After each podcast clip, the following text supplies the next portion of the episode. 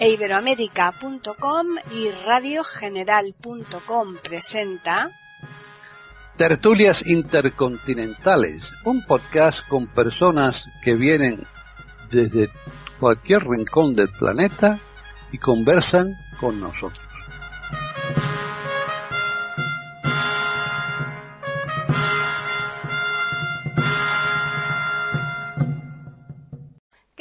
Bienvenidos un día más a Tertulias Intercontinentales en iberoamérica.com.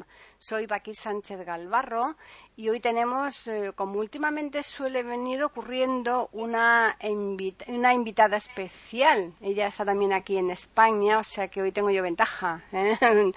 Pero bueno, eh, vamos a saludar primero a los contertulios habituales y así dejamos un poquito en el aire el nombre de nuestra invitada especial. En Argentina está René Escape. ¿Qué tal, René? ¿Qué tal, Paquita? Como siempre, un gusto acá estar en tertulias intercontinentales de eiberoamerica.com. Así que un placer estar contigo y con los contertulios y con los queridos oyentes. Bien, pues de Argentina nos vamos a Chile. Está Jorge Muñoz. ¿Qué tal, Jorge? Hola, Paqui. Un gusto saludarte a ti, a nuestros amigos y a nuestros auditores. Que sea una excelente tertulia. Bien.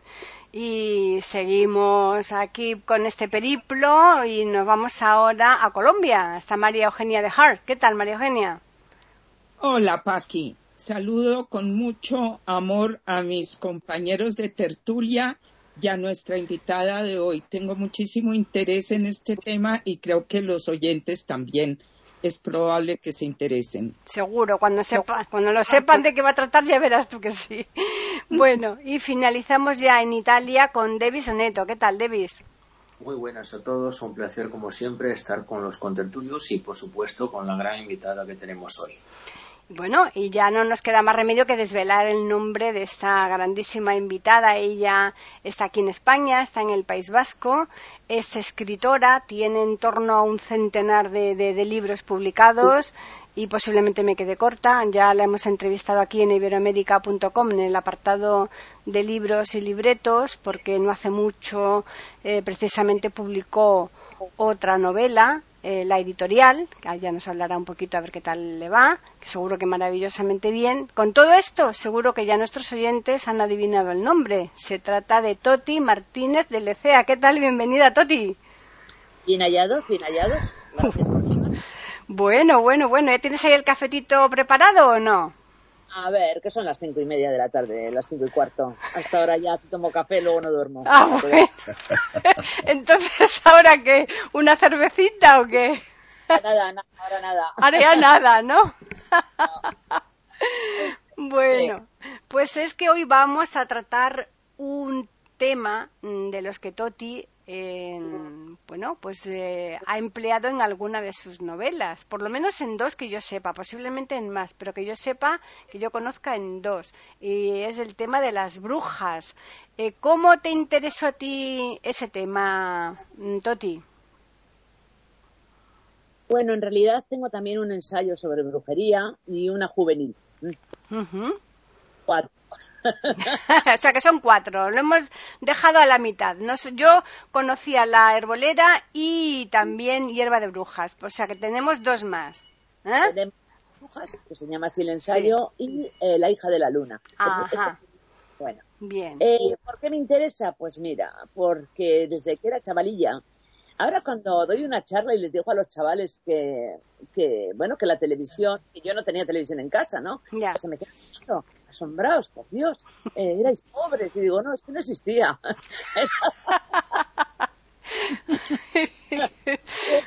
Me quedan diciendo, ay, va Dios, esa tía nos ha salido de la prehistoria. Pues sí, más o menos. Es que la televisión entró en mi casa cuando yo tenía 13 o 14 años, pero mis padres eran lectores y sobre todo mi padre, muy lector de temas eh, históricos, de temas antropológicos, de temas de cultura.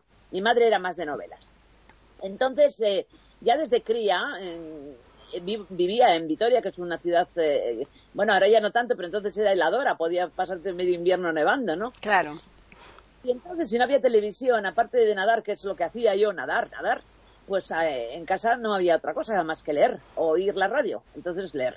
Y mi padre, que ya te digo que era muy aficionado a todo el tema de, de cultura de todos los, de todos los países, pero especialmente del País Vasco, lógicamente, pues me pasó lo, lo poco que había entonces editado, publicado, eh, sobre tema mitológico, sobre tema brujas, sobre tema costumbres, tradiciones, eh, medicina, medicina popular y este tipo de cosas. Y empecé a aprender. Claro, ahora tengo 72, han pasado 60 años. Sí, claro, te dices que sabes mucho, ¿no? ¿Qué coñas? Que bueno, claro, claro. Pero hay gente que lee mucho y no, no, no aprende, ¿no? O sea, que depende. de- depende de cómo se lea y de, cómo se lea, ¿no? Yo, que- de lo que se lea de cómo se lea. Bueno, pues tú quieres hacer un preámbulo sobre el tema de las brujas y, y después ya los contertulios que te vayan preguntando o que vayan participando. ¿Cómo, cómo te parece? Queráis. Oye, yo estoy aquí una mandada. Una mandada. bueno, pues eh, sí, haznos un preámbulo, un poco so- sobre ese tema. El tema de la brujería que ha llegado a nosotros ha sido a través de los cuentos para niños. Eh, para los cuentos, por ejemplo, en especial los que hicieron eh, pues eh, esto, los hermanos Grimm, eh, Andersen y demás, que cogían precisamente la tradición de sus pueblos y los convertían en cuentos para niños. Eh, y así nos ha pasado. La bruja del Blancanieves, la bruja de la Bella Durmiente, la bruja de, de, Ceni- de- de Cenicienta, no, de Hans y Gretel, eso ya lo he dicho, ¿no? Sí, bueno, Bueno, las brujas estas, las de la manzana. sí. Eh, esa es la, la- la imaginación popular que nos ha llegado a nosotros. Claro. Cuando en realidad no tiene nada que ver con todo eso, ¿no? Hmm. Eh, precisamente a veces doy charlas sobre mitología y el personal está muy interesado por el tema de las brujas y por mucho que yo insisto en decir que las brujas no son mitológicas, que los personajes mitológicos no se pueden ver, no se pueden tocar, pero las brujas eran personas de carne y hueso, ¿no? A las que se les cogía, se les torturaba y se les quemaba y se les mataba, ¿no? Bien, pues a lo largo de estos años me he interesado mucho por intentar saber por qué. Esa es la pregunta, ¿por qué? Por qué ir a unas mujeres, también hombres, pero en menos, mucha menos cantidad, a mujeres. ¿Por qué perseguir a unas mujeres, además, a partir del siglo XV? No en el XIII, ni en el X, ni en el VI, no antes de los romanos, a partir del siglo XV, de finales del siglo XV, y sobre todo en el XVI. He llegado a múltiples conclusiones, que probablemente algún experto estudioso me diga que no tengo razón, pero bueno, como nadie lo sabe, pues las hipótesis son libres. Y en este caso concreto, la persecución de brujas comienza precisamente después de unas pandemias, ya que estamos en tema de pandemia, como fue la peste negra, la peste bubónica, las guerras que hubo en Europa en aquella época, a finales del siglo XV, que trajeron consigo mucha mortandad, hambre, falta de trabajo, y luego el clima, que también pasó, esto del cambio climático es continuo en la Tierra. Pasó que hubo unos años eh, sin verano, o sea, solamente invierno, otoño, y claro, no había, no había, no había producción agrícola. Y bueno, el personal se moría. Entonces, ¿qué pasó? ¿Por qué perseguir a unas mujeres en concreto, empezando por herboleras, que se ocupaban de hierbas, curanderas, vamos, y parteras? Pues porque los poderes del momento, que eran la Iglesia y el gobierno, exactamente igual a que ahora, eh, ahora la Iglesia no tanto, pero los políticos sí, eh, necesitaban, en ese caso eran nobles, nobles e Iglesia. Esta gente ni pagaba impuestos ni trabajaba, con lo cual, si no tenía mano de obra barata, a veces gratis, para labrar los campos, ocuparse de los ganados, para pagar impuestos, para trabajar los artesanos y también para ir a las guerras, porque claro, esta gente tampoco tenía ejércitos. Entonces, ¿qué hacía? Pues a todos sus vasallos, a todos los que estaban bajo su férula, pues se los llevaban a la guerra. Si, si no había gente, si no había, si la demografía cayó, porque cayó después de la peste negra, pues en un, casi en la mitad, en Europa concretamente, eh, bueno, pues había que tener hijos, había que tener hijos, había que tener hijos. Las únicas que eran capaces de impedirlo, pues eran estas, estas mujeres, ¿no? Mujeres de pueblo, mujeres iletradas, pero que sabían curar, sabían matar también, sabían de partos, sabían de anticonceptivos, de abortos, porque en realidad en esa época no había médicos tampoco, había a lo mejor un médico, dos, tres en las ciudades, pero en los pueblos no. Y la gente, oye, se enfermaba, se hería, se rompía las piernas, eh, tenían malos partos, en fin, todo el- pues lo que pasa normalmente. Y alguien tenía que saber algo, algo para curar. Y estas lo sabían, lo sabían, pero no porque fueran, que ahora se ha puesto de moda eso de decir que eran inteligentes, sabias, feministas, independientes, y una porra, ¿eh? que lo habían aprendido en su casa con su madre, con su abuela, porque alguien tenía que saber, para curar a los demás y para atender a los demás. Entonces, como ellas eran las que ca- capaces de provocar abortos y, eh, y, métodos anticonceptivos, bueno, pues había que suprimirlas para que la población pues siguiera pariendo hijos. Eso por un lado. Luego había otros motivos ejemplo, los médicos que empezaban a llegar, que empezaba a haber ya escuelas de medicina, pues bueno, tenían una competencia desleal, entre comillas. La Iglesia, que no creía en las brujas, de verdad que no lo creía, porque siempre se está hablando de inquisidores como si fueran clérigos, pero en realidad eran los jueces civiles los que andaban detrás de, estas mujeres. La Iglesia no creía en las brujas, pero eh, sí estaba en contra y perseguía a los herejes, también entre comillas, y a los paganos y a los que hacían cosas anticristiana o anterior al cristianismo. Claro, en los pueblos, aquí y en todas partes, se conservaban las tradiciones. Y, te venía una señora, pues que tenías un problema de estómago, te daba unas hierbas y te decía que dieras tres vueltas a la casa en luna llena.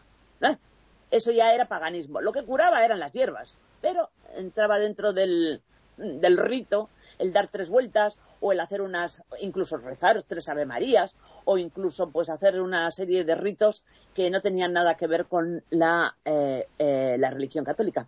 Y por eso, bueno, la religión católica, la protestante, que también en Alemania y por ahí persiguieron los calvinistas, los luteranos, todo Cristo en, en, Europa fue, fue, una persecución bestial, bestial. Cerca de 50.000 mujeres se calcula que fueron ejecutadas. Y, y, hombres también. Lo que pasa es que a los hombres mm, se les perseguía menos, porque había menos. Pero es que, es que había mujeres. O sea, volvemos a lo mismo. Si faltaban hombres para, para luchar, para trabajar y para esto y para pagar, pues oye, tampoco había bien, sin más. Claro. Bueno, pues vamos a empezar ya la ronda y lo hacemos con René. Están escuchando tertulias intercontinentales en iberoamérica.com. Bueno, muchas gracias Paquita. Este, es interesantísimo. A mí lo que me encanta, Toti, de, tus descripciones y de cómo relatas tus textos es este, la información, eh, el estudio eh, como escritora esa responsabilidad de, ir al estudio profundo eh, con documentaciones históricas eh, donde ahí quedan implícitas conocimientos varios, o sea, más allá de la temática principal, del eje de la novela, eh, la documentación y toda la información sobre las distintas sectas religiosas, sobre el movimiento religioso de la época, de los siglos, eh, las, las, partes costumbristas, eh, todo eso es lo que apasiona, ¿no? Lo, lo va ayornando a la historia principal de la novela. Y de la forma con que lo vas llevando es, es atrapante, uno se da cuenta cómo va a pasar horas y se va leyendo esas novelas. Entonces te felicito por ese tipo de, mm, escrito, ¿no? De que a mí me encanta, el que tiene todo un contexto histórico bien documentado.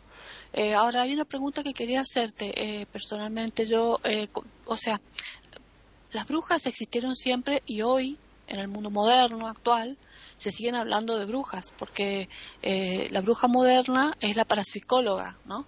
Es aquella persona que tiene un don que puede ver el pasado, el presente o el futuro eh, como captando, eh, eh, usando cualquier medio, ya sea tarotista, ya sea un, este, a través de, de una, otro tipo de, de, acción mediúnica o lo que sea. Entonces se supone de que si bien se relaciona la bruja con el uso de este tipo de, de, como el de hierbas y de, curanderismo y porque generalmente hay que serían distintos tipos de brujas. Entonces estaría la bruja negra la bruja blanca la bruja verde. En este libro de la arbolera, eso sería lo que sería enfocado la bruja verde, o sea, aquella que maneja todo tipo de medicinas, este, hierbas, eh, preparados, ungüentos, sustancias y que se acerca mucho a lo que es la medicina que se usaba en aquella época y que me parece apasionante porque a lo cual considero muy veraz porque realmente la medicina, la farmacopea que hoy usamos, se basa en todos sus productos y principios naturales, en realidad, que en aquellos tiempos eran bastante sabios para saber cómo curar, porque curaban realmente los, mm, estas mujeres. Ahora, cuando mm, en el escrito que, que tienes en esta novela, en la arbolera principalmente, eh, la abuela le dice tiene el don, o sea que la niñita veía eh, captaba eh, cuando eh, esa persona iba a tener un final de curación o un final terminal. O sea que tenía esas condiciones. Entonces, ¿qué hay en tu creencia personal porque lo estás contando ahora sí como una cuestión histórica, una documentación histórica, pero ahora vayamos a la sinceridad. ¿Crees que realmente esas personas que tenían esos conocimientos, muchas de ellas que tenían esos conocimientos en aquella época este, y en la actualidad, tienen realmente un don o condiciones especiales para captar energéticamente ciertas eh, circunstancias en las demás personas? Pues la verdad es que no. No, eh, no crees en eso. Eh, a ver, te cuento. Cuando dice la abuela le dice a la niña que tiene un don, en realidad, eh, por ejemplo, conozco gente que es capaz de dibujar maravillosamente bien. Yo soy incapaz. Yo hago un. Si me dices que pinte una casa, te pinto un cuadro con un triángulo encima. Es decir, para todos los oficios en este mundo, para todos los oficios hay que tener algo. Todos valemos. Aptitudes. Pero la cuestión es que hay que averiguar para qué. Yo valgo para contar, eso está claro. ¿eh? Y sin más. Eh, hay gente, por ejemplo, que hace la carrera de medicina ¿Y por qué unos médicos son mejores que otros y han estudiado lo mismo? Pues porque tienen el don. ¿Por qué unos músicos son mejores que otros cuando han hecho todo el conservatorio y se han tirado años y años practicando? Porque tienen el don. Pero no es un don extraterrestre, no es un don eh, No, no, es que cada uno de nosotros somos capaces de hacer algo mejor que otras cosas. O sea, yo soy capaz de contar, pero no soy capaz de dibujar, por ejemplo, ¿no? En ese caso es lo que, lo que cuento. El tema de que haya personas con mayor sensibilidad, que sean capaces en el caso de la herbolera y que además es que conozco. Hay personas que saben leer en los ojos. ¿Pero por qué? Pues porque los ojos se vuelven amarillos, porque el, el, iris tiene un color diferente, porque la piel tiene un color diferente. Yo no sabría distinguirlo, pero personas que están en ello saben. Eh, o sea que no considero que tengan poderes extra, extra maravillosos para hacer ese tipo de cosas, simplemente que saben y que tienen intuición y conocimiento, claro sin más, sin más. Soy bastante, en este caso, en el caso concreto de las brujas, bueno, y en todos. Mm, ¿Cómo se llama? escéptica. Eh, no es escéptica, eh, no, escéptica no, no, no, porque no he conocido a nadie, eh, la verdad, en todos estos años, y mira que trato y hablo con gentes, pero no he conocido a nadie que sea capaz de decirme mi pasado y mi futuro, sobre todo mi futuro, no, no, no. bueno, pasamos ahora a Jorge. Bueno, yo voy a retroceder en el tiempo bastante más de lo que hizo Toti en su exposición. Creo que las brujas y la brujería se vincula inevitablemente a las antiguas religiones paganas. Así, por ejemplo, en los ritos de homenaje a la diosa Demeter, diosa de los campos y las cosechas, se practicaban rituales y si bien es cierto la diosa es una figura mítica, quienes le rendían culto eran seres de carne y hueso, y se practicaba la danza, el canto y se bebían brebajes alucinógenos.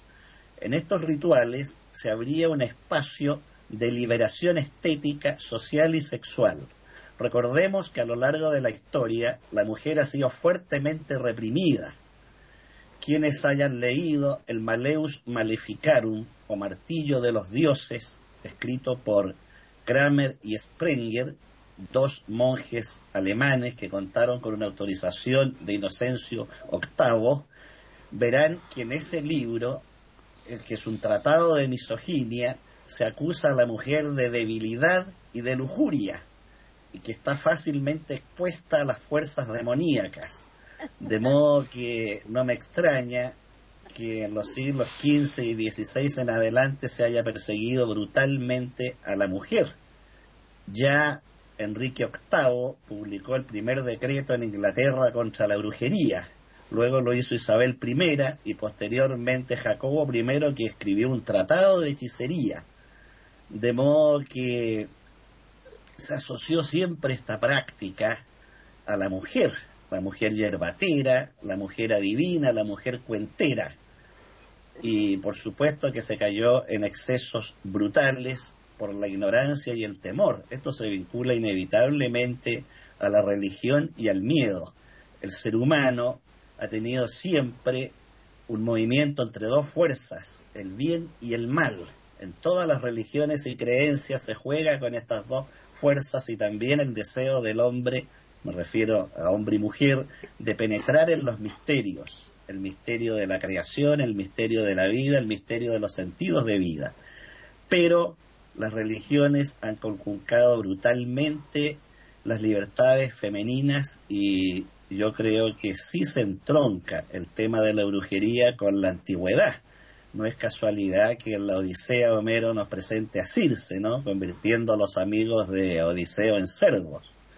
Eh, no es casualidad que Shakespeare nos presente brujas en sus obras y Miguel de Cervantes en la obra Coloquio de los Perros nos presenta una magistral eh, descripción de una vieja bruja que lleva al perro Berganza a su casa y es sola en una pieza, le muestra el ritual y ella se desnuda, se unta el cuerpo con una poción de hierbas frías que la hace caer en trance, pierde el conocimiento y en ese instante su alma se desprende del cuerpo y transformada en cuervo lechuza se traslada al monte, a la aquelarre, para recuperar la juventud, belleza y deseos y entregarse al macho cabrío, al diablo. De modo que no me extraña que se haya perseguido esencialmente a la mujer. Y quiero consultarle entonces a Toti, que leí su libro, entre paréntesis, Placeres Reales, donde se conjugan los placeres del amor con los bocados de la bandeja y los platos, me parece muy atinado. Quiero preguntarle si comparte, al menos en, alguna medida, la visión que tengo del tema. Bien, eh, la historia es larga. Eh, las religiones las inventan los seres humanos. Eh, cuando empiezan a preguntarse por qué amanece y anochece, por qué el sol pasa y después aparece la luna, por qué crecen las plantas, por qué desaparecen, por qué llueve, por qué truena, por qué hay granizo. Y entonces, al no entenderlo, crean esos seres especiales que viven en el cielo, en algún sitio, y crean las religiones. Pero la primera religión, por lo que yo he podido deducir, es en una diosa madre. No es en un dios padre, es en una diosa madre.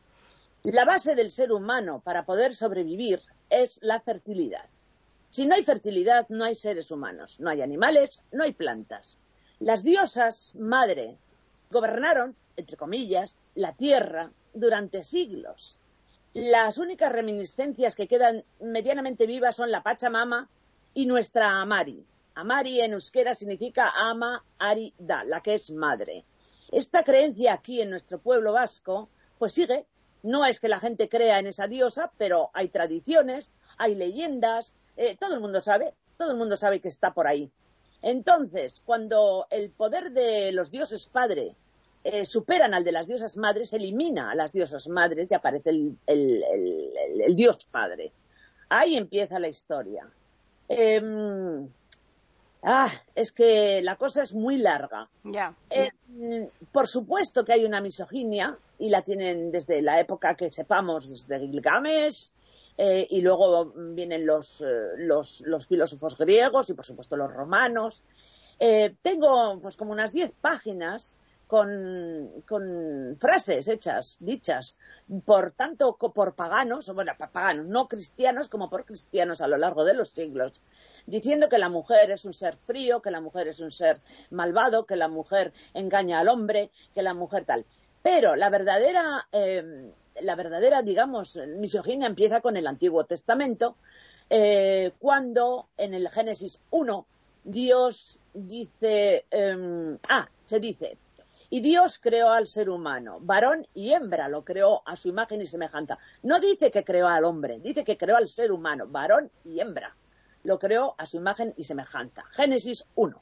Génesis 3. Y Dios pensó, no está bien que el hombre esté solo. Y le hizo una mujer. A ver, ¿y qué pasó con la primera? Con aquella que había hecho igual que el hombre, ¿no? A partir de ahí, esta que aparece en algunos momentos con el nombre de Lilith, em, en la tradición judía, pues coge el aspecto de bruja. Y se cuenta de ella que va al mar eh, rojo, al mar, al mar rojo, sí, y que allí eh, pues eh, cohabita con los demonios que le hacen hijos, ya los hijos los mata y luego mata a los hijos de los demás, y empieza la historia. Sin embargo, no da, no mucha guerra el tema. Entonces, en el Antiguo Testamento solo hay una cita, cuando el rey Saúl comentan que el rey Saúl eh, consultaba con, la bruja de Endor para saber si al día siguiente tendría éxito en su batalla o lo que fuera. Luego no hay mucho más hasta que llegan los romanos eh, y al llegar a la península nuestra se asombran de que en el norte, no solo el País Vasco, todo el norte, eh, haya agoreras, agoreras, y que las mujeres hereden antes que los hombres, lo cual es una cuestión de práctica, porque si los hombres van a cazar, van a luchar y se van a morir, pues lo poco que tenga o lo mucho que tenga la familia, alguien lo tiene que administrar. Y las mujeres, bueno, pues tienen que parir y tienen que quedarse y tienen que ocuparse de los viejos y de los enfermos. Bueno, pues siempre están en casa, pues que se ocupen ellas, ¿no? Eso les escandaliza mucho a los romanos. El tema de los vuelos es también muy divertido, ¿no? Porque ya que me lo has, que lo has comentado, ¿cómo te llamas? Jorge. Jorge, ya que lo has comentado, Jorge, te voy a dar la receta para el vuelo. Por supuesto, ni escobas ni narices. Eh, el ungüento famoso. El ungüento famoso. Se hizo unos experimentos en Francia hace unos años con recetas que pues habían encontrado en algunos manuscritos. Y es así de sencillo. Cogéis una sartén de hierro, de hierro, porque no había acero inoxidable. Le echáis un puñado de eh, tocino, tampoco había aceite, y a ese tocino, bueno, a esa grasa, se le echa un puñado de mandrágora, un puñado de beleño, un puñado de mm, cornezuelo de centeno y otro, el que está en la tapa del libro de brujas, que es, eh, bueno, ya, bueno, eh, tres o cuatro eh, hierbas de estas que son alucinógenas, además de piel de sapo, porque resulta que la piel de sapo parece que es también alucinógena. Lo revolvéis, lo revolvéis, lo, lo, pasáis, lo coláis, hacéis una crema como, pues como, hace, como hacemos aquí, ¿no? Una crema para la piel y os la dais en la nuca, en las axilas, en las ingles, en las palmas de las manos y en las plantas de los pies. Y a volar, y a volar. El vuelo segura. El de vuelta, pues no. El de vuelta es a saber, ¿no? María Eugenia.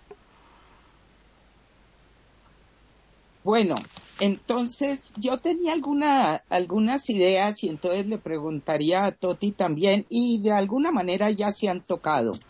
Pero yo pensaba en, en algo, como decía Jorge, realmente de lo, de lo que uno más o menos sabe sobre esto, tiene unas raíces tan antiguas, tan antiguas como las primeras narraciones de lo humano. Entonces yo pensaba que un papel muy importante en esto ha sido algo que le escuché al actor Jeremy Irons, que de pronto algunos de ustedes se acuerdan, es un actor muy importante, que hablaba él eh, alguna vez de, y lo decía en forma casi con humor, pero con un fondo muy serio, que él entendía que uno de los problemas que teníamos los hombres, él está hablando como un varón, es que los hombres desde un comienzo no tenían claramente designada una función. Las mujeres parían, y como estaba diciendo Toti, pues es verdad, y las primeras eh, aproximaciones religiosas eran sobre la fertilidad, Gea, la diosa madre, la fertilidad. Y alguna vez yo leía en el mundo antiguo cuánto tiempo había tomado conectar al varón con el nacimiento de criaturas, porque tomó un tiempo para que aquello que había sucedido a los nueve meses produjera una criatura. Entonces, eh, tomó bastante rato entender de qué se trataba eso. Jeremy Irons hablaba de cómo los varones tienen que buscar el papel importante para justificarse más o menos en su realidad masculina. Bueno, obviamente después ya se entiende la relación sexual como, como el, comienzo pues de, de las gestaciones y nacimientos. Pero yo sí he pensado siempre que esta cuestión de persecución y de misoginia, de lo que hemos hablado, tiene mucho que ver con dos puntos. Para mí uno es la ignorancia, y yo siempre pienso en la ignorancia en dos formas la ignorancia del no saber, que es la humildad, primer paso de la sabiduría. Eh, lo otro es la ignorancia atrevida, de yo lo sé todo, que para mí es la entrada a lo que yo llamo estupidez. La ignorancia atrevida tiene todo que ver con el poder. Pienso yo hasta qué punto la persecución a las mujeres ha tenido que ver con un miedo arraigado en, en los varones, en la realidad masculina, un miedo hacia lo femenino. Un colega mío, que era un médico acá, sexólogo, el doctor Alonso Acuña, hablaba siempre de esto y él hablaba de lo que él percibía en el tema en sexualidad como un temor muy arraigado del varón con respecto a lo femenino y cómo las culturas casi todas han expresado un rechazo a lo femenino por también las intuiciones y conocimientos que, vienen con las mujeres, no con todas, por supuesto, pero con muchas. Para criar una, un, un bebé, las madres tienen mucho de intuición, por ejemplo, y todo lo que estaba diciendo Tati de cuidar, eh, Toti, perdóname, de cuidar en las casas, de tener que aprender de las hierbas, etcétera. Entonces, yo pienso que esta persecución tiene muchísimo que ver con esta inmadura aproximación del poder que han tenido los hombres en casi todas las culturas, las sospechas con respecto a lo femenino. Un ejemplo que pongo es, por ejemplo, la iglesia con la figura de María Magdalena. María Magdalena siendo la figura femenina más importante en la vida del Yeshua, traducido como Jesús, que fue convertida en una prostituta llena de demonios por un papa, obviamente un varón, siglos después de, de la vida del Yeshua. Esta suspicacia con respecto y este miedo, creo yo, que está muy en la raíz de demonizar a las mujeres y quitarles cualquier poder. No sé qué tanto Toti piense que tengo algo de razón. Están escuchando tertulias intercontinentales en iberamérica.com. Eh, lo que ocurre, sí, que tienes razón, tienes razón. Lo que ocurre es que eh, el tema brujas, tal y como lo entendemos hoy en día, empieza en el siglo XV. Es decir, han pasado 15 siglos desde la muerte de Jesús eh, para que empiece esa caza, ¿no? el miedo del. Eso está claro, ¿no? Que el miedo del.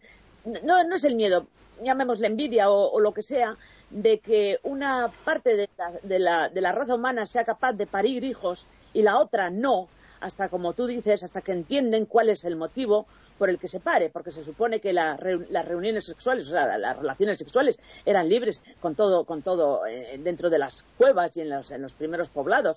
Lo que pasa es que cuando ya se, se dan cuenta de que, de que, los hijos pertenecen a un determinado varón, bien, pues estos varones desean eh, que su eh, linaje o su raza o su grupo, su familia, sea de él, no sea de otros. De ahí empieza la, no es la persecución a las mujeres, es el control, el control, el dominio.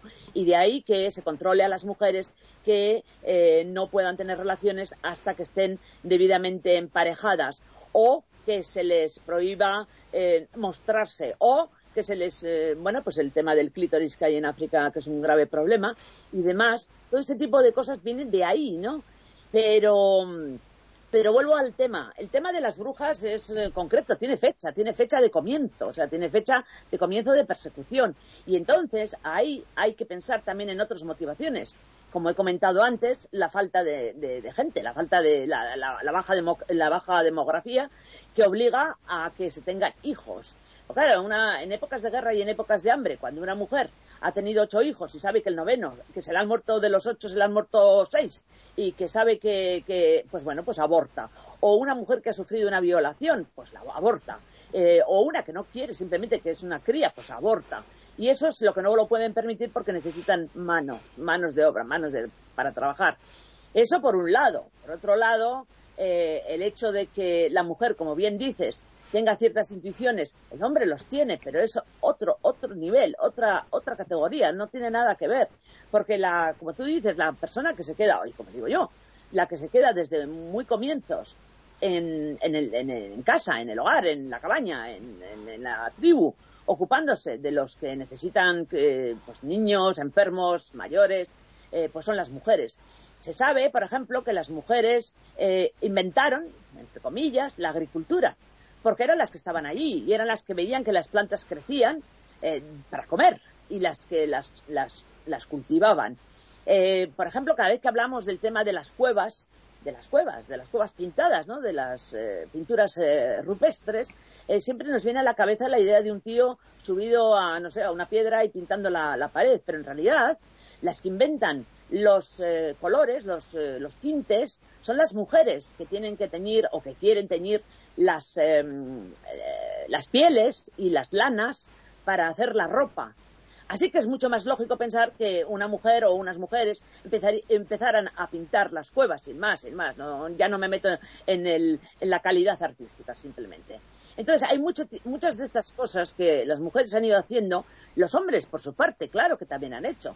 Pero el trabajo del hombre, debido a su constitución, es más de, lucha, de caza, de pesca, de trabajo fuerte y duro, mientras que el de la mujer es el otro y probablemente la mujer piense más que el hombre. En ese, en ese, en ese campo, ¿eh? no estoy hablando de filosofía ni todo ese tipo de cosas, no, en ese campo. Bien, pues todo eso hace un que llegamos al siglo XXI y estamos casi igual, ¿no?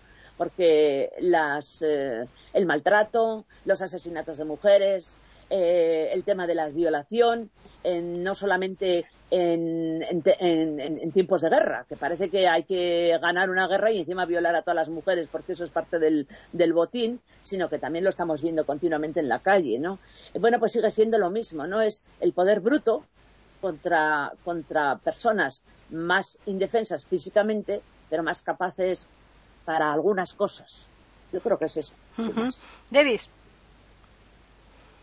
Bueno, eh, yo, mm, Totti, te pregunto una cosa. Si interpreto mal tu pensamiento diciéndote lo siguiente.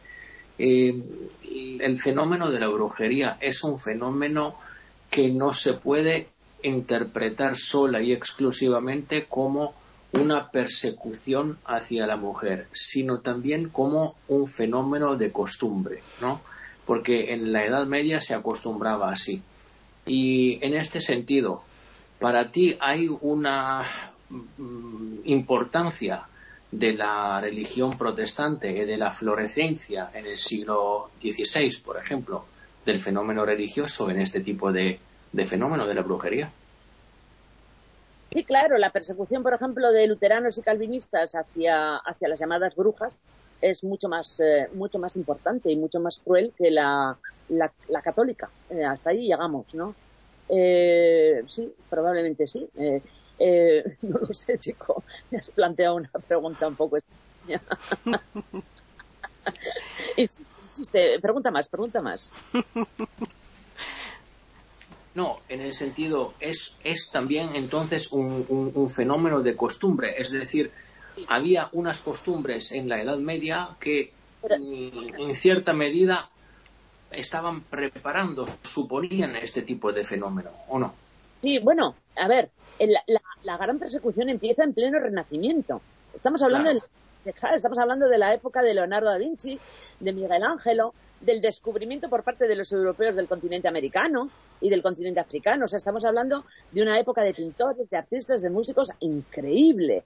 Eh, y de repente se les ocurre eh, decir que hay unas señoras, unas mujeres, vamos, unas pobrecillas mujeres que son capaces de volar a, las juntas de brujas. Por ejemplo, la palabra aquelarre, que es internacional, es una de las palabras vascas que hemos dado al mundo, ¿no? Los ingleses dicen aquelarre, los franceses dicen aquelarre, y nosotros decimos aquelarre, y nos quedamos tan panchos. La palabra aquelarre se la inventó un tío que se llamaba, ay, ¿cómo ando yo? No lo sé, bueno, eh, de vez en cuando me viene el nombre. Era un inquisidor de Logroño que fue a un pueblito, a, Zugarramurdi, que ya sabéis que es muy conocido, a Zugarramurdi a, mm, a investigar un asunto de brujería debido a que el abad de, de aquel lugar, el abad que era el señor también y el dueño, tenía un problema con sus campesinos y acusó a unas, mm, pues eso, de que hacían juntas de brujas. Este hombre se fue allí y le enseñaron el prado. El prado aquelarre en vasco significa prado del, del, macho cabrío, sin más. El aker, aker es macho cabrío. Y ahí hay un prado al lado de las cuevas y les debió el, fraile este le debió de decir que allí era donde se juntaban y hacían estas cosas y que se llamaba Aquelarre y al, cuando preguntó ¿y, qué significa? pues significa Prado del macho cabrío pues el otro dijo ya los he pillado, les he pillado porque hasta entonces la figura del diablo eh, a lo largo de la historia no es el diablo que conocemos, medio hombre, medio cabrón, eh, con, tres cuernos en la, en la cabeza, con la mitad del cuerpo hacia abajo de, macho cabrío. No, no. Eh, Lucifer significa el más hermoso, el, ángel más hermoso de la, del cielo, ¿no? Que precisamente por su hermosura se enfrenta a Dios, ¿no? Y es vencido por, eh, por San Miguel, bueno, por Miguel, y que lo lanza a la tierra. Bueno, este tío se inventa la palabra y dice, ah, pues ya les he pillado. Y desde entonces aparece la palabra que la estamos hablando de 1610.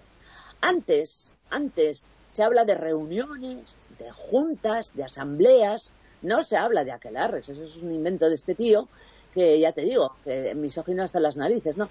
Entonces, bueno, eh, ¿qué hacían las mujeres y los hombres en los aquelarres? pues a ver, si tenían que trabajar de lunes a lunes de que desde que amanecía hasta que anochecía, ¿cuándo se juntaban? ¿Cuándo se reunían las familias y los amigos? ¿Cuándo se encontraban para comer, para beber, para follar, en fin, para, para, para casar o juntar a los hijos? Pues en algún momento tendría que ser. Eh, el País Vasco está repleto de lugares de reuniones de brujas, repleto. Este tío fue allí y por eso se quedó la palabra aquelarre, pero hubiese ido a otro. Por ejemplo, aquí cerca de donde yo vivo hay uno que se llama Petralanda y ahora estaríamos hablando de Petralandas. Eh, vamos a hacer una Petralanda. Bueno, pero como fue aquel el primero, pues aquel arre. Entonces, ¿qué hacían? Pues nada, lo que hacemos hoy en día. Eh, botellones, ya está, así de sencillo. Reuniones, bailes, eh, amoríos, bebida, comida, es lo que se hacía, y sin más. Entonces, bueno, ¿dónde se hacía? Pues no eran propietarios, los campesinos no eran propietarios de las tierras, tenían que hacerlo en sitios que no fueran cultivables. Por ejemplo, en cuevas, que aquí llueve bastante y hace frío, o en campas o en, claros de bosques, en sitios donde no pertenecía a nadie o, donde no se cultivaba nada y se podían reunir. Eso era toda la historia, eso era toda la historia. Luego además es tiene narices. Es que leyendo el Maleus o leyendo cualquiera de las de las actas de juicios que se celebraron y fue y hay hay unas cuantas, no hay muchas, pero hay unas cuantas, eh, siempre coinciden en lo mismo, ¿no? Que ahí se reúnen, que bailan, que invocan al diablo, que no sabemos cómo, porque si supiéramos, pues a lo mejor sería interesante convocarlo, a ver si es verdad, ¿no? Eh, y luego, eh, aquí concretamente eh, se hace el rito diabólico de besarle el culo al cabrón. Pero bueno, pero por favor, nos podemos imaginar a nuestros antepasados poniéndose en fila para besarle el culo a una cabra. Vamos, qué tonterías, ¿no? Y después fornica con hombres y mujeres y después a ellas a fornicar entre ellos y si falta gente, pues vienen los sucubos y los incubos, que son mm, demonios en forma de hombres y de mujeres, y ala, a fornicar, a fornicar hasta que canta el gallo. Cosa que no es cierta, porque yo he tenido gallo en casa y te puedo, os puedo decir que canta cuando le da la gana, que puede ser las 11 de la mañana o las 3 de la tarde, ¿no? Eh, Bien, pues todo mentira. Eran fiestas, fiestas rurales, fiestas, fiestas que la gente necesita festejar, necesita olvidarse de sus problemas y de sus angustias y necesita beber y bailar y cantar. Pero, pero vuelvo a decir lo mismo, follar los jóvenes, oye, los viejos a la cama y punto, ¿no? Eh, es tan absurdo todo. bueno, ¿por qué crees tú, Toti, que mm, fundamentalmente a nuestros días ha llegado sobre todo las brujas de Salem, lo que tú comentabas antes. Eh, bueno, las de Salem sí, las de Salem tuvieron su lugar en el siglo XIX, o sea, bastante cercano, y también por misoginia, ¿no? Hmm. Y por tema de razas, ¿no? Porque la primera acusada era una mujer negra. Eh, eh, eh. Eh empezamos también con esas historias. La xenofobia, el racismo, la misoginia, todos son parte de, esta historia, ¿no? Ya. Parramurdi, pues en realidad, digamos que es una cuestión de los últimos años.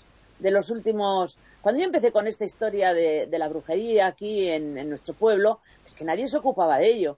Había habido unos hombres al comienzo del siglo XX, don José Miguel de Baranderán, de Resurrección Medida Dazcue, Satrústegui y otros personajes que, bueno, pues investigaron por los pueblos, más que lo de la brujería, lo que investigaron fueron costumbres, tradiciones, leyendas, y pues salían las brujas. Luego aquello se, como que se olvidó, y eh, cuando yo empecé, pues casi nadie se ocupaba de este tema. Ahora, pues parece que se ocupan más, porque para eso está la tele, están las películas, están las series, está lo fantástico que al ser humano le encanta, hoy en día le sigue encantando, ¿no? Eh, es que nos encanta, ¿no? Todo lo que sea fantástico e intangible, ¿no? Y han vuelto a, coger.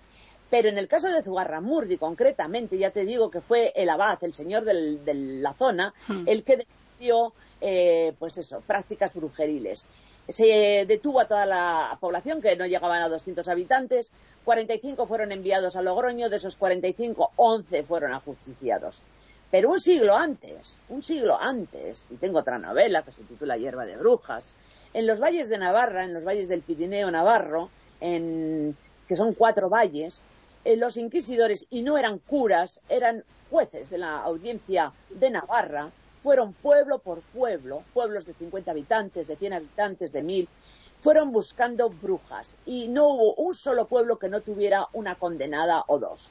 A los hombres se les cortaba el pie, a veces se les ejecutaba o se les cortaba el pie izquierdo para que se supiera que habían tenido relaciones con brujas.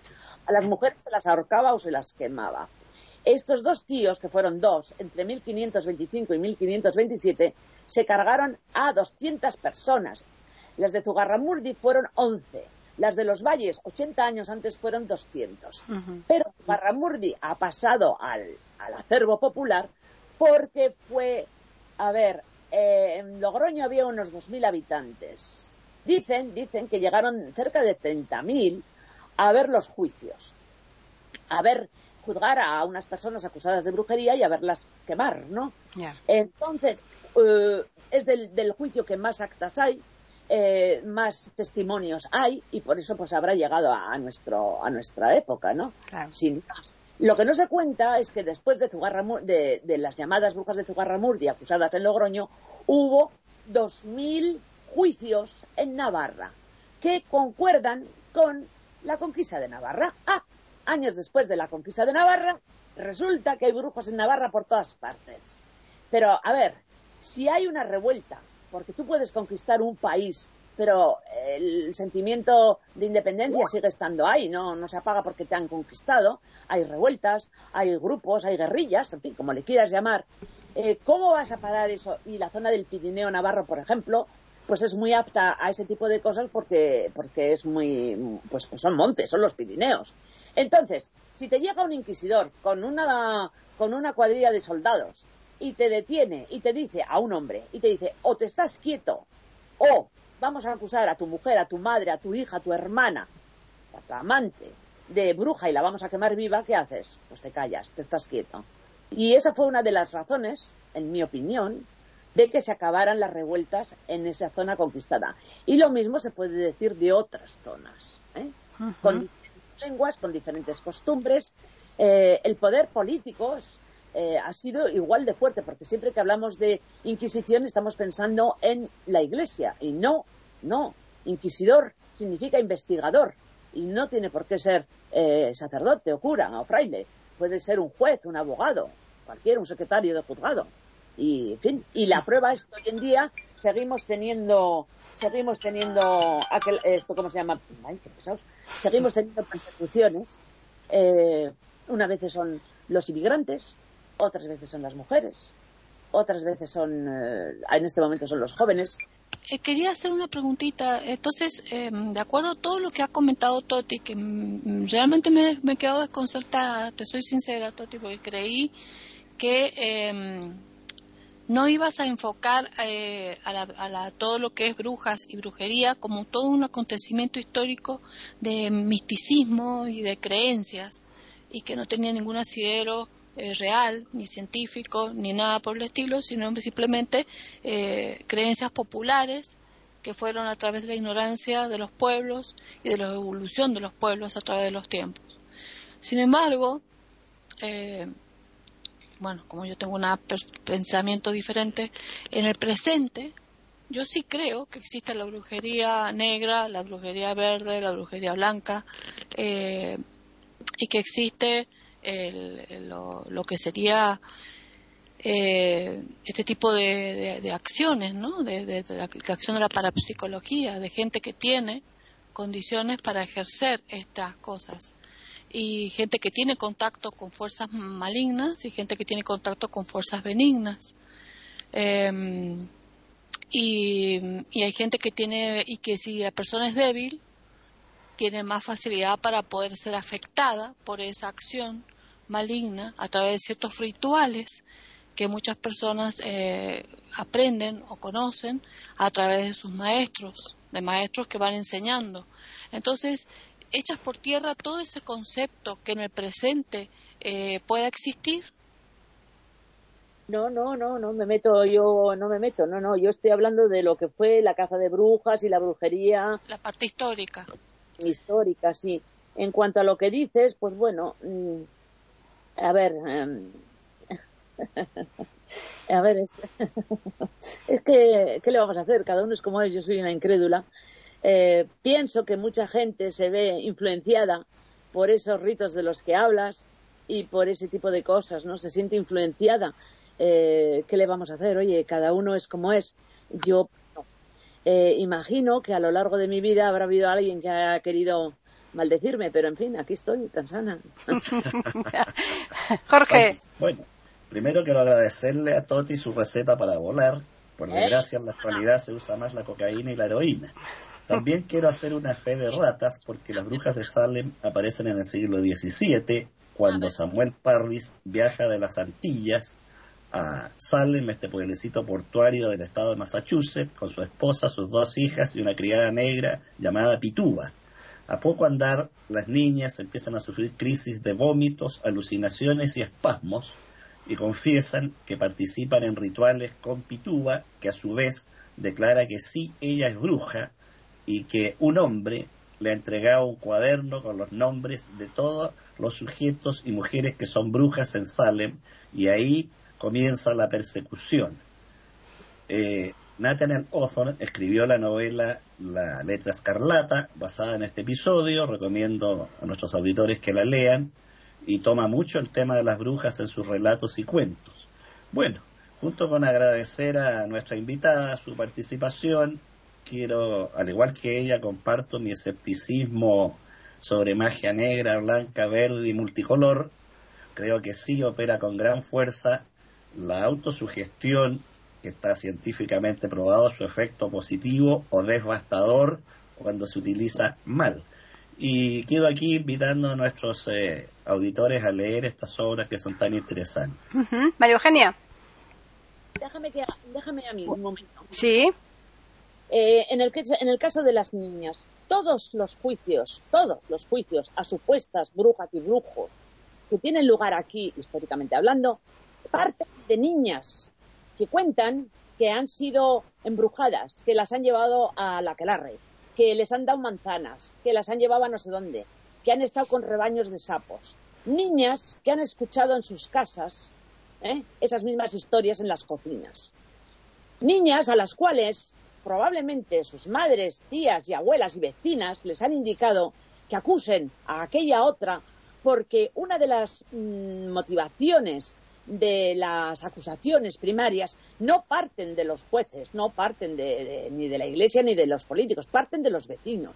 Son los vecinos los primeros que acusan a otros vecinos. ¿Por qué? Por las rencillas que hay, porque tienen una tierra que les interesa, porque, por ejemplo, hay un caso en el que le acusan a una mujer eh, en Fuenterrabía, en Ondarribi, que es un pueblo que está cerca de la frontera con Francia, la acusan de haber eh, matado a un niño. Había la costumbre de ir a visitar a la madre parturienta, a la madre parida, vamos, a la que tenía un crío. Iban las mujeres del pueblo a llevarle regalos y a hablar con ella y tal y cual. Entonces, una de las mujeres que va es una mujer que ha huido de una caza de brujas que ha habido en el País Vasco francés. Eh, le llama la francesa porque aunque habla euskera, habla con acento francés, entonces ya, ya es rara. Esa noche el niño muere. La mortandad infantil y de las madres eh, todavía es importante, pero entonces era bestial, ¿no? Eh, bueno, pues era una cosa común. Bien, pero le acusan a esa, a la que llaman la, la francesa, la acusan de haber matado al niño. Y ahí empieza un proceso. En otros casos, porque se ha muerto la vaca. En otros casos, porque un hombre ha pretendido amores a una mujer y ésta le ha rechazado. ¿Eh? Y las acusaciones, ya os digo, empiezan por niñas y niños pequeños, o vamos, siete, ocho, nueve años, eh, que los inquisidores consideran que son inocentes y que no pueden mentir. Pero los niños tienen mucha imaginación y si escuchan algo, no solamente lo repiten, sino que lo amplían. ¿eh? Y de ahí vienen las acusaciones, y de ahí viene la caza, y de ahí viene la histeria. Están escuchando tertulias intercontinentales en iberoamérica.com. María Eugenia. Bueno, realmente, entre las cosas que me ha parecido tan interesante aprender, Toti, es, y no lo había pensado, pero como, por ejemplo, la agricultura, el arte, pues las pinturas, de pronto el hecho de convertir eh, la alimentación no solo en nutrición, sino en el arte de la cocina, de pronto también con las ropas podría eh, pensarse en el origen femenino. Eso me pareció sumamente interesante.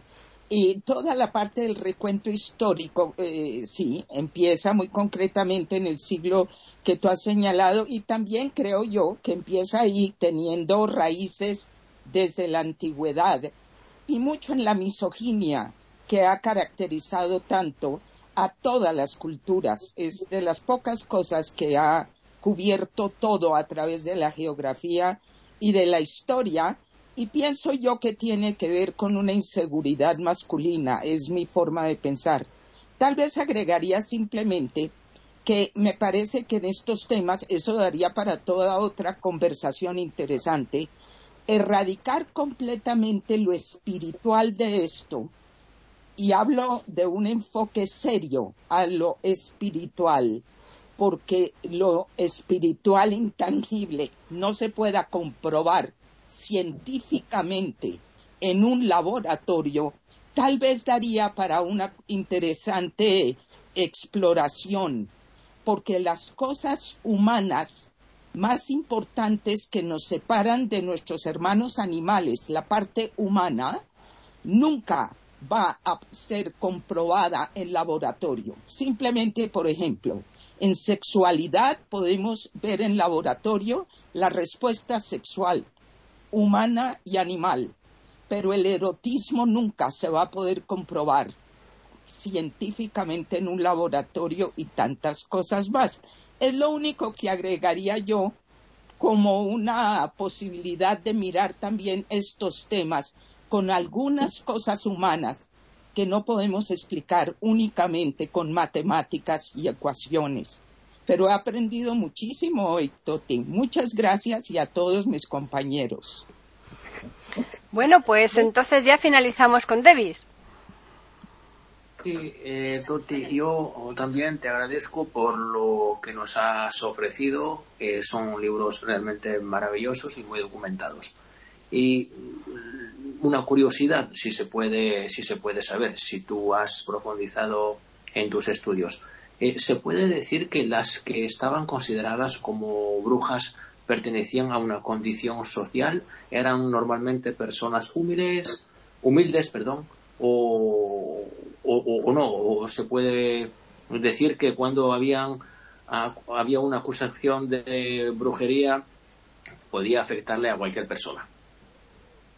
Pues en realidad eh, eran humildes, iletradas, gentes de campo, mm, supersticiosas, eh, era gente humilde. Cuando empiezan los inquisidores a, buscar entre gente, eh, pues no sé, con más poder económico o, social, se corta de raíz, se corta de raíz. En cuanto empiezan a, en las ciudades, en las grandes ciudades, a, mujeres, pues no sé, la mujer del alcalde, la mujer de no sé qué, siempre la mujer de alguien, se corta, se corta de raíz. Hay un caso en Francia, en la época de Luis XIV, que, condenaron a una mujer, la Voisin, se llamaba, eh, a, quemar, a ser quemada en la, en la hoguera. Porque resulta que Madame de Montespan, que era la amante de Luis XIV, pues bueno, había perdido sus gracias. Le había dado un montón de hijos, pero bueno, eh, como el tío podía elegir, pues ya la señora se estaba quedando mayor y fofa, y entonces se buscó una joven. Entonces ella quería un elixir de amor para que el rey volviera a ella y contactó con una mujer que decía que podía hacerlo. Entonces eh, estuvo envenenando a media corte para, para conseguir los amores del rey y le pillaron le pillaron. A ella no la mataron, no la condenaron porque para eso era la amante y la madre de los hijos de, del rey. Pero a la Guasín y a otras dos, pues las quemaron en, en, París, en, en, la plaza pública, ¿no? Eh, en fin, los elixires de amor, pues. mi libro de, de placeres reales, pues ya sabe lo que estoy diciendo, ¿no? ya después de esta charla, mm, haceros un regalo, ¿no? Entonces, aquí. Dime, dime. Vale, te voy a mandar el PDF de mi eh, ensayo sobre brujería. Ah, genial. Y tú vas a mandar a nuestros contertulios. Hombre, por supuesto, por supuestísimo. Así que eh, hay que ver, eh, por lo que hablábamos antes, lo de las brujas de Zugarramurdi, lo que han dado de sí y, y, además es un tema que yo creo que, que aquí, al menos en España, mmm, la gente que cree y la gente que no cree da lo mismo. Yo creo que eh, se novela mucho, ¿verdad, Toti? El cine, el cine, el cine. Eh, y además estás allí y pues se lo han montado muy bien, porque hmm. eh, puedes ir a visitar la cueva donde se dice. Es una cueva que en realidad es un túnel. Es un túnel natural que tiene entrada y salida y tiene un río que pasa por medio, o sea, ideal. Y además tiene una, una bóveda muy alta, con lo cual es ideal para hacer ahí reuniones, para asar cabritos, para bailar y para todo lo demás. Al lado está el prado este que te digo que se llama Aquelarre. Y luego tienen un museo de la brujería, que está bastante bien, por cierto. Pero es que en realidad no hay mucha documentación, ya te digo, aparte de las actas de, de, los juicios a partir de, del juicio de Zugarramurdi, o sea, del juicio de Logroño en 1610, pues es que tampoco hay tanta, tanta documentación, pero bueno, la tienen ahí y está, está muy interesante. Mi ensayo sobre brujería va un poco de todo, ¿no? De todo lo que hemos estado hablando, desde la histórica, desde las creencias en las diosas madres, desde el miedo, desde el miedo de los, eh, de los poderes políticos y religiosos, eh, va todo eso. Eh, está, está, está agotado. Ya. pues nosotros, nosotros vamos a tener la suerte de, pese a estar agotado, de poderlo leer, ¿eh? Gracias a ti, claro. Bueno, pues la verdad es que la tertulia ha estado interesantísima. El tema yo creo que mm, da para mucho más, pero con esto hay más que suficiente con todo lo que hemos contado aquí. Así que vamos a recordarles a los oyentes que nos pueden escribir a tertulias.eiberoamerica.com y también pueden hacerlo al Twitter e Iberoamérica con las iniciales E I y la A de América en mayúsculas. Eh, a Toti nosotros mm, la vamos a despedir, aparte que con el agradecimiento enorme por habernos dedicado este tiempo, eh, yo creo que no definitivamente, porque con Toti podemos hablar de muchas cosas, ¿verdad, Toti? Sabes que el diablo sabe más por viejo que por diablo. Bueno, bueno, por lo que sea, pero en otra ocasión pues nos volveremos a aprovechar de tu buenísima predisposición y para que nuestros oyentes puedan disfrutar de, esto, de tu presencia y de todos nuestros contratulios, ¿eh? Yo de, de ellos, porque ten en cuenta que, a ver, cuándo puedo ir yo a Chile o a Italia o Muchas gracias por tu tiempo, Muchas gracias. Bueno. Una vez en Buenos Aires, gracias. la única vez que he estado en América, en Buenos Aires, en la Feria del Libro, y ya les dije a los de la Feria del Libro, a ver, a mí no me conoce ni Dios aquí, entonces ¿qué coño voy a hacer yo aquí comiéndome el lápiz? Digo, voy si me organizáis charlas. Estuve cinco días y di once charlas y fue una delicia porque me encanta hablar y me encanta contar y me encanta compartir pero bueno, no me han invitado más a ningún lado, así que... bueno, tú no necesitas que te inviten, ¿eh? Tú, vamos, eh, mm, tienes, si quieres, si, eh, yo, yo estoy segura que si tú tuvieras interés, lo que pasa que te sobran ocupaciones, los oyentes no conocen la actividad tremenda que tiene Toti, porque es una persona polifacética, entre otras cosas, es traductora porque sabe un montón de idiomas y, y bueno, el tiempo no le daría de sí para hacer todo lo que ella realmente quisiera. Afortunadamente no ve televisión, como ya nos lo dejó así eh, así al principio, bueno, que en mi casa no hay tal, porque no había tal, pero es que incluso habiendo televisión tampoco la usas mucho, ¿verdad, Toti? Pero hablando también del tema, por ejemplo, otra de las cosas que hacemos, eh, hago con unos músicos, eh, en la semana que viene tenemos, eh, ellos tocan y yo hablo de brujas, de brujas, hablo de brujas. Bueno, hablo depende, otras veces de mitología, otras veces de mujeres, pero concretamente eh, del Camino de Santiago, pero concretamente en este caso es eh, de brujas. Y entonces yo hablo y ellos tocan. A veces eh, tocan a la vez que yo hablo y otras veces ellos tocan solos, otras veces hablo yo sola. Y nos lo pasamos pipas. No, no, por eso digo que es que los oyentes no conocen la cantidad de ocupaciones que tienes tú, así que no te hace falta que te inviten porque si te invitaran no podrías asistir. Bueno. Voy a ir a de Chile y decir, hola, aquí estoy. claro.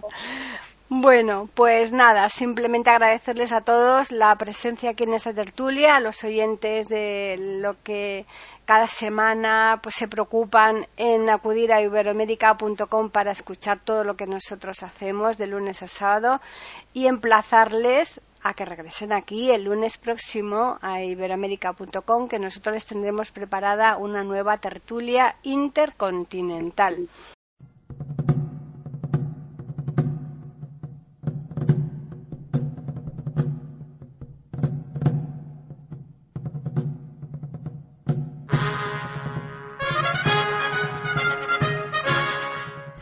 Acabamos de ofrecerles el podcast de tertulias intercontinentales.